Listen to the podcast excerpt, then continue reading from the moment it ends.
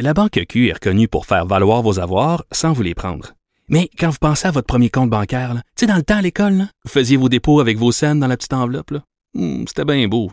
Mais avec le temps, à ce compte-là vous a coûté des milliers de dollars en frais, puis vous ne faites pas une scène d'intérêt. Avec la Banque Q, vous obtenez des intérêts élevés et aucun frais sur vos services bancaires courants.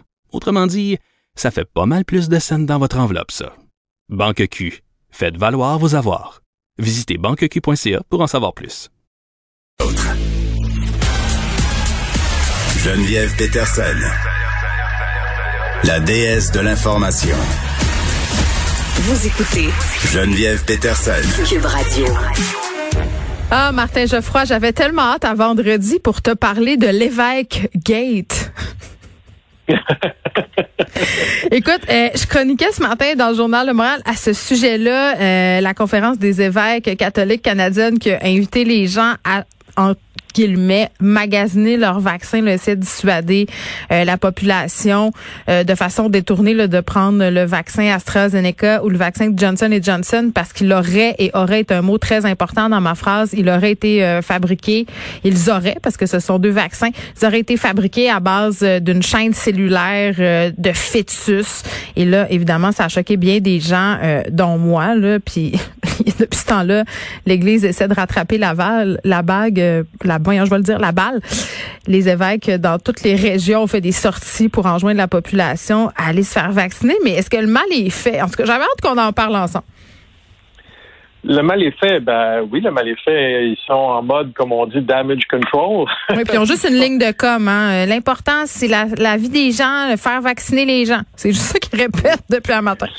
Mais euh, en fait, je dirais que c'est plutôt discordant dans le sens où, euh, bon, la position de l'Église catholique sur ces questions-là, en fait, la hiérarchie catholique de Rome, là, parce que, tu sais, il y a, un pape à Rome, puis il y a une hiérarchie catholique, ça a toujours été très clair. Ils sont contre la contraception, ils hmm. sont contre l'avortement, ils l'ont toujours été, ils le seront toujours. C'est éternel. Hein, comme la vie éternelle. Mais ils, ont, excuse-moi, euh, Martin, ils, ont même pas un peu assoupli leur position par rapport notamment à la contraception? Ah non, la contra... C'est mal? Je te, je te, ben c'est pas mal. On doit pas euh, dans le mariage utiliser la contraception ah. parce que ça, ça contrevient. Ça empêche la famille empêche la famille. Écoutez, ça n'a jamais été assoupli, ça, depuis deux, 2000 ans. Euh, euh, donc, à partir de là, quand on est contre la contraception, contre l'avortement, ben, mm. euh, c'est pas étonnant que ça a été dit, mais ça, c'est venu de la hiérarchie, c'est pas venu des évêques locaux. Mm-hmm. évidemment, ce qu'il faut voir avec ce qui arrive, c'est que l'Église catholique est une vaste organisation de ramification mondiale mm. et que c'est pas tout le monde qui est d'accord là-dedans avec la hiérarchie. Puis on a pu le voir avec ces évêques-là au Québec qui sont sortis. En généralement, les évêques au Québec sont beaucoup plus euh, euh, progressistes, je dirais, que la hiérarchie qui est très, très, très euh, relativement conservatrice, même si le pape actuel, en fait, est un pape relativement progressiste par rapport au pape précédent. Mais il a eu son vaccin en plus, le pape François. Mais, mais il est quand même pas progressif au point de, de, de, permettre l'avortement. Hmm. Mais le la problématique qu'on a là-dedans, c'est que c'est quand même discordant, parce que si au Québec, il évêques se sont levés euh, pour euh, dire qu'ils n'étaient pas d'accord avec ça, en Alberta, Jason Kenney dit que lui, il va permettre aux gens de choisir le vaccin parce qu'il respecte euh, les gens qui sont religieux. Et l'Alberta, qui est beaucoup plus conservatrice sur le plan social et religieux, a donc une réaction différente du Québec là-dessus, Geneviève. Hmm. Je sais pas si tu vois ce que je veux dire. Oui, puis en même temps, quand tu me dis que les évêques catholiques euh, du Québec, euh, ils sont ils sont plus progressistes, oui, mais Monseigneur Turcotte était pas reconnu comme étant le plus progressiste, hein, on va se le dire. Non, non, non, non. Euh, ça, c'est clair. Euh, je veux dire, euh, et c'est pour ça qu'il est monté dans la hiérarchie d'ailleurs. Il n'est pas resté ici. Ceux qui vont être plus progressistes, généralement, c'est ceux qui sont plus, justement, comment je pourrais dire, au rôle et pâquerettes, c'est-à-dire avec les gens ordinaires. Ils n'ont pas le choix, eux autres, d'être dans la réalité. Mais ceux qui sont à Rome, ils sont un petit peu, justement, en dehors de la réalité. Mais en même temps, euh, la réaction de Justin Kenney en Alberta te montre quand même qu'il y a encore des endroits sur la Terre qui sont pas mal moins laïques que le Québec. Là, OK?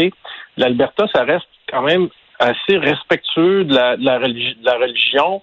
Euh, puis au point où un premier ministre provincial va dire qu'il va laisser les gens choisir. Et ça, je trouve ça encore plus irresponsable Euh, que je sais pas si tu peux t'imaginer ce que ça met dans la tête des gens. Là. Ben oui, mais attends, là, il y a plusieurs affaires à dire là-dedans. Là. Bien sûr, lui il a fait de la récupération euh, politique, ce qui est, c'est totalement odieux. Mais ici, euh, évidemment, là, que ça envoie un message plus que problématique quand même les politiciens vont dans le sens de la conférence des évêques canadienne.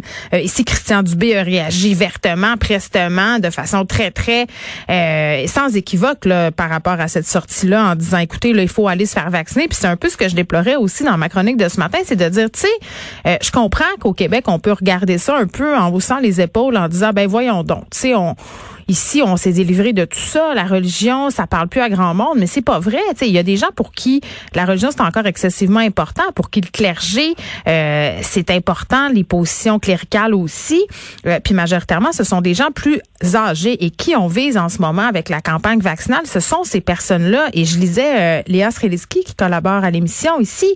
Euh, son mari travaille avec les personnes âgées et hier, il faisait du damage control, Martin. il faisait des appels pour expliquer à ses patients que c'était pas dangereux de se faire vacciner, qu'il n'y avait pas des produits de fœtus avortés dans le vaccin. Écoute, il y a pire que ça encore. On a beaucoup actuellement, on a beaucoup de difficultés.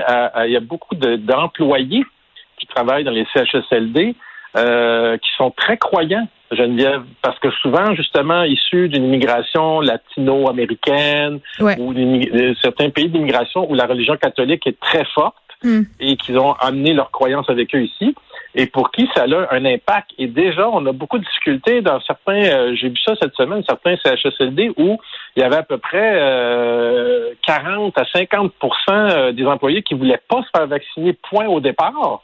Hmm. OK? Et là, ça ne va certainement pas aider.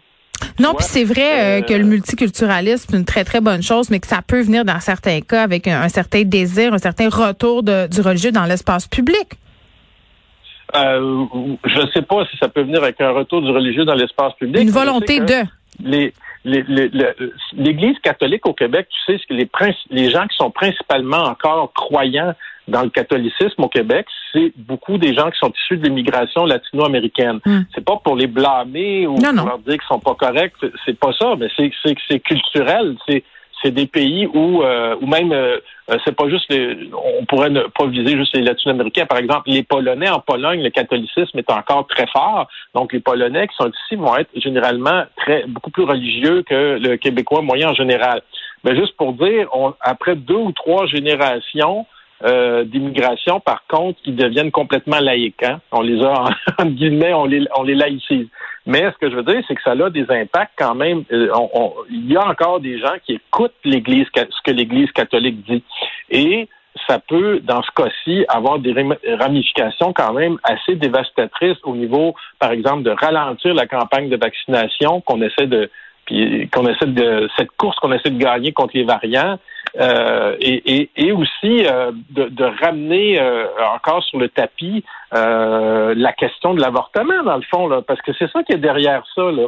Et à chaque fois qu'on pense que la question de l'avortement ou du libre choix de se faire avorter ou pas euh, euh, est écartée, ben elle revient, elle prend le déçu avec des groupes, elle revient. Ah, mais tu as tellement raison, Martin, parce que euh, on le vit là, ici en face de la station, presque chaque jour, il y a des militants pro-vie qui sont là, et à chaque fois qu'on parle d'avortement dans l'espace public, on reçoit quand même bon nombre de commentaires. Là, juste en dessous de ma chronique dans le journal de Montréal sur le site internet, il y a bon nombre de commentaires de, de personnes très, très insultée, très, très fâchée dans ma chronique. Euh, on discute de ma moralité douteuse allègrement.